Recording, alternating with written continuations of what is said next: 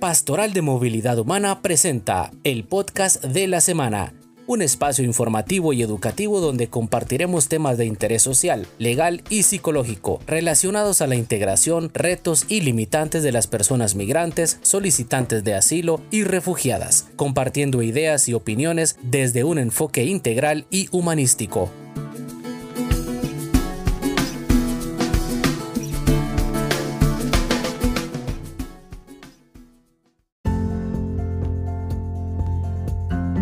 Bienvenidos y bienvenidas nuevamente a este espacio de información y formación en, el que compartimos temas diversos. Mi nombre es Freddy Nájera y en esta ocasión hablaremos un poco sobre eh, la atención psicosocial a niñez y adolescencia en contexto migratorio. En esta ocasión me acompaña una invitada muy especial que viene desde el departamento de Petén, en Guatemala, Buenos días, mucho gusto, gracias por el espacio. Me siento muy contenta de poder estar acá compartiendo con ustedes. Mi nombre es Yelitza Suseli Teo Chaeta.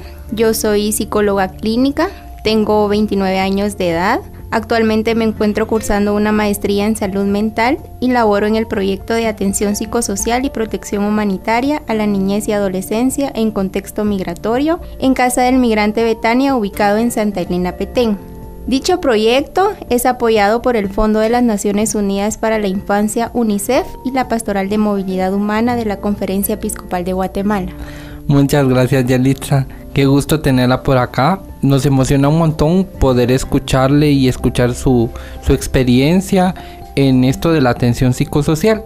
Para tener el primer punto de partida vamos a hablar qué, cuál es el concepto, la idea general de la atención psicosocial. ¿Qué es eso, verdad? Porque durante la entrevista usted allá donde nos escucha va a escuchar mucho esta palabra, atención psicosocial. Entonces para que tengamos ese primer punto de partida, ¿qué es la atención psicosocial, Yelitza?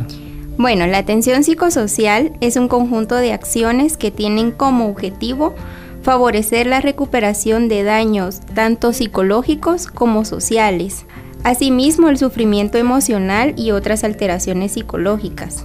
Todas estas acciones van encaminadas desde poder ofrecer un vaso con agua a las personas que llegan a la casa hasta brindarles un espacio de escucha activa.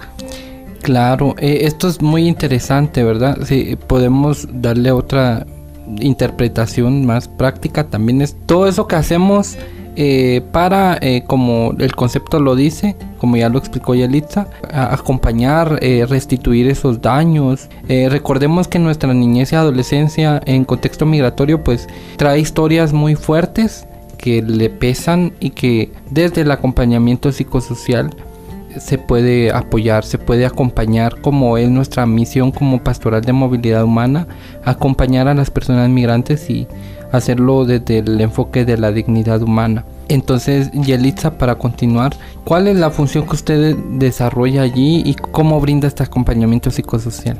Bueno, mi función es brindar una asistencia humanitaria y como ya mencionábamos, una atención psicosocial, ¿verdad? Especialmente a niños, niñas, adolescentes y sus familias. Esto consiste principalmente en darles el ingreso y la bienvenida a la casa, ¿verdad? Haciéndolos sentir que se encuentran en un lugar seguro. Luego se trata de satisfacer sus necesidades inmediatas, ¿verdad? Eh, brindándoles agua, comida, eh, un espacio de, de higiene. Posteriormente ya se les aborda acorde a sus necesidades. Con los niños, niñas y adolescentes se realizan varias actividades como entrevistas, espacios de psicoterapia breve, talleres lúdicos, primeros auxilios psicológicos en casos de que lleguen eh, presentando crisis. Eh, también se les entregan kits de higiene, algunas pañaleras, ¿verdad? Estas pues son algunas de las actividades que se realizan directamente con niñez y adolescencia.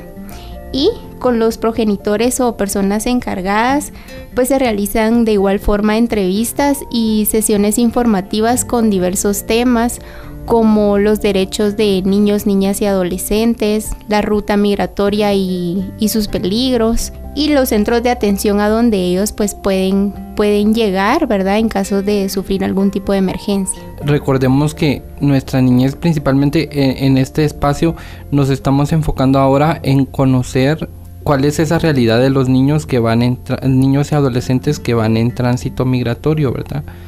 Entonces también me gustaría que profundizáramos un poquito sobre cuáles son esas necesidades que los niños tienen, los niños y adolescentes, cuando van en tránsito, desde su experiencia, cuáles son esas necesidades. Bueno, principalmente con, con niños, ¿verdad? Ellos pues no manifiestan en palabras eh, su sentir, su pensar, ¿verdad?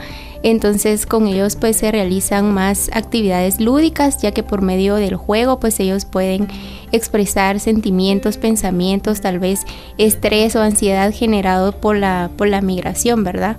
Ahora con adolescentes y sus familias, como ellos pues ya se comunican un poquito más, eh, ya se hace un espacio de escucha, ¿verdad? Y dependiendo pues de sus necesidades, se les brinda psicoterapia y algunas otras eh, actividades podría comentarnos tal vez como cuál ha sido lo más eh, significativo que usted considera que ha podido realizarse desde el acompañamiento psicosocial para con los niños y adolescentes? Algo significativo pues es eso mismo, ¿verdad? El darles un espacio de escucha, ya que pues ellos traen eh, muchos acontecimientos bastante fuertes, ¿verdad? Como por ejemplo duelos, eh, agresiones físicas, psicológicas, sexuales, ¿verdad? Eh, se presentan bastante tristes por haber dejado familiares, eh, amigos, ¿verdad? Entonces es bastante importante esta atención que se les da.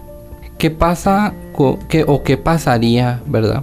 Si a un niño o adolescente no se le brindara la atención psicosocial. Es decir, ¿por qué es importante que se brinde la atención psicosocial? y digamos desde su experiencia en otros campos, ¿qué pasa cuando no se brinda una atención psicosocial a los niños y adolescentes en contexto migratorio?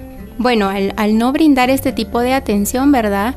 Eh, ellos pues podrían sufrir eh, daños psicológicos aún más fuertes, ¿verdad? Porque van atravesando la ruta migratoria cargando con todas esas experiencias, ¿verdad? Entonces de ahí lo importante de, tener un espacio durante el tránsito, de poder descargar todo ese contenido emocional que afecta. Creo que em, es importante como analizar esa parte. Eh, a veces eh, se cree que la atención psicosocial pues realmente no ayuda mucho o si ayuda. Entonces es importante verlo desde esa dimensión verdad qué pasa si no se atiende y como usted ya lo mencionó pues estas situaciones se agudizan se profundizan y puede generarse un montón de, de situaciones como el suicidio o las autoagresiones. Y otros creo que no nos alcanzaría el tiempo para poder hablar de todas esas consecuencias que, que conllevaría el no brindar la atención psicosocial y eh, digamos a nivel general, ¿cuál considera usted que ha sido como el, el impacto que, que, ha tenido directo en, la, en, las niñas y los niños eh, la atención que se brinda? Bueno, considero que ha sido un impacto bastante significativo y sobre todo positivo, ¿verdad? Ya que pues eh, como mencionaba anteriormente, eh, los niños, niñas y adolescentes se presentan con varios eventos, ¿verdad? Eh, con, temáticas muy fuertes, como mencionaba, el duelo, ¿verdad? De, familiares muy cercanos, esa tristeza de haber dejado en su país de origen familiares, amigos, escuela, colegio, ¿verdad? También se han presentado muchos casos de violencia sexual violencia psicológica, violencia física, ¿verdad? Entonces, el poder ofrecer este tipo de atención y un espacio de escucha activa es bastante gratificante, ¿verdad? El, observar en ellos eh, otro semblante al finalizar la, atención o que me manifiesten muchas gracias, me siento mejor, ¿verdad? O, me gustó mucho la actividad que, que realizamos, pues es bastante gratificante para mí. Claro, muchas gracias Yelitza.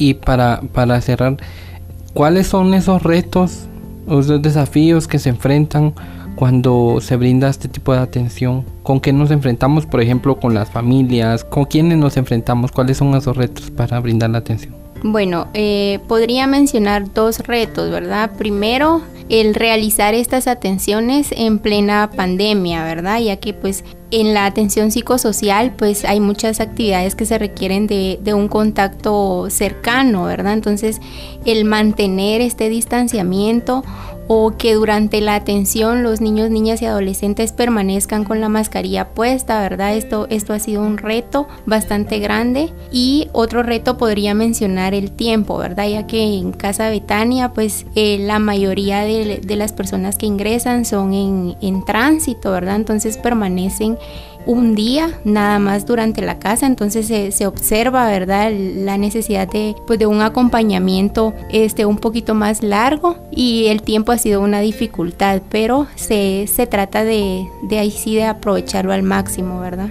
A través de, de todas estas otras herramientas que, que permiten pues sintetizar el tiempo, los contenidos y pues ir más allá, ¿verdad? Con, esos pequeños tips que uno pueda, o en su caso que ustedes pueden darle a las, a las familias, pues genera ese, ese impacto significativo, ¿verdad? Cómo aprovechamos y damos e, esa atención de emergencia. Eh, cuando usted comenta, dice que ha tenido pues diferentes indicadores, diferentes situaciones de desprotección que ha identificado y que ha atendido, ¿verdad? Por ejemplo, violencia física, psicológica, sexual.